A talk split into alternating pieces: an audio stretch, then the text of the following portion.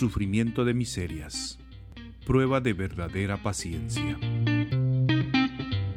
¿Qué tal amigos? Bienvenidos de nuevo a este podcast. Caminemos juntos hacia la casa del Padre. Cristo, ¿qué es lo que dices, Hijo? Considera mi pasión y las penas de los santos y deja de quejarte. Todavía no has luchado hasta que te salga sangre poco es lo que sufres, comparado con lo que otros han sufrido, con las graves aflicciones que han padecido, con las múltiples pruebas y luchas que han tenido.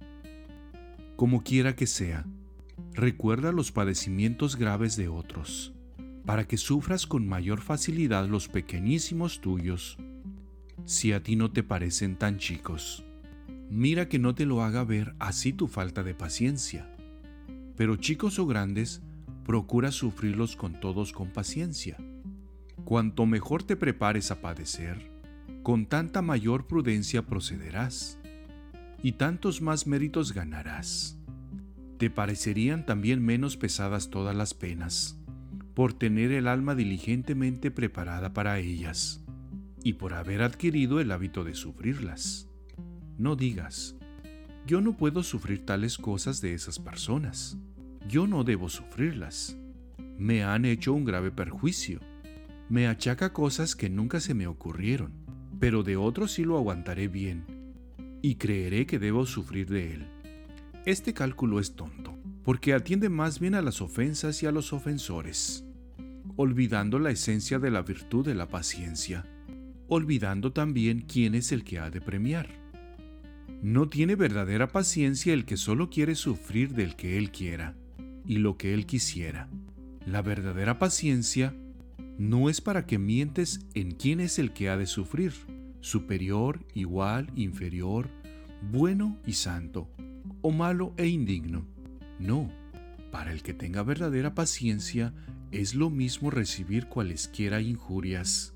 Las recibe todas con gratitud, juzgándolas enorme ganancia Ninguna cosa, por pequeña que sea, pasará sin mérito a la vista de Dios, siempre que se lleve por Dios. Por eso, está pronto al combate, si quieres ganar la batalla. Sin combatir, no podrás ganar el premio de la paciencia. Si no quieres sufrir, no quieres ganar la corona. Si quieres la corona, pelea con valor. Aguanta con paciencia. Sin trabajar, no se descansa, no se vence sin luchar. El alma fiel. Señor, haz con tu gracia posible lo que naturalmente me parece imposible. Tú sabes que puedo poco y que fácilmente me abato con cualquier contratiempo. Que toda tribulación llevada por tu nombre se me haga amable y deseable, porque sufrir penas y vejaciones por ti es dulce y saludable para mi alma. Imitación de Cristo. Tomás de Kempis. Versión del presbítero Agustín Magaña Méndez.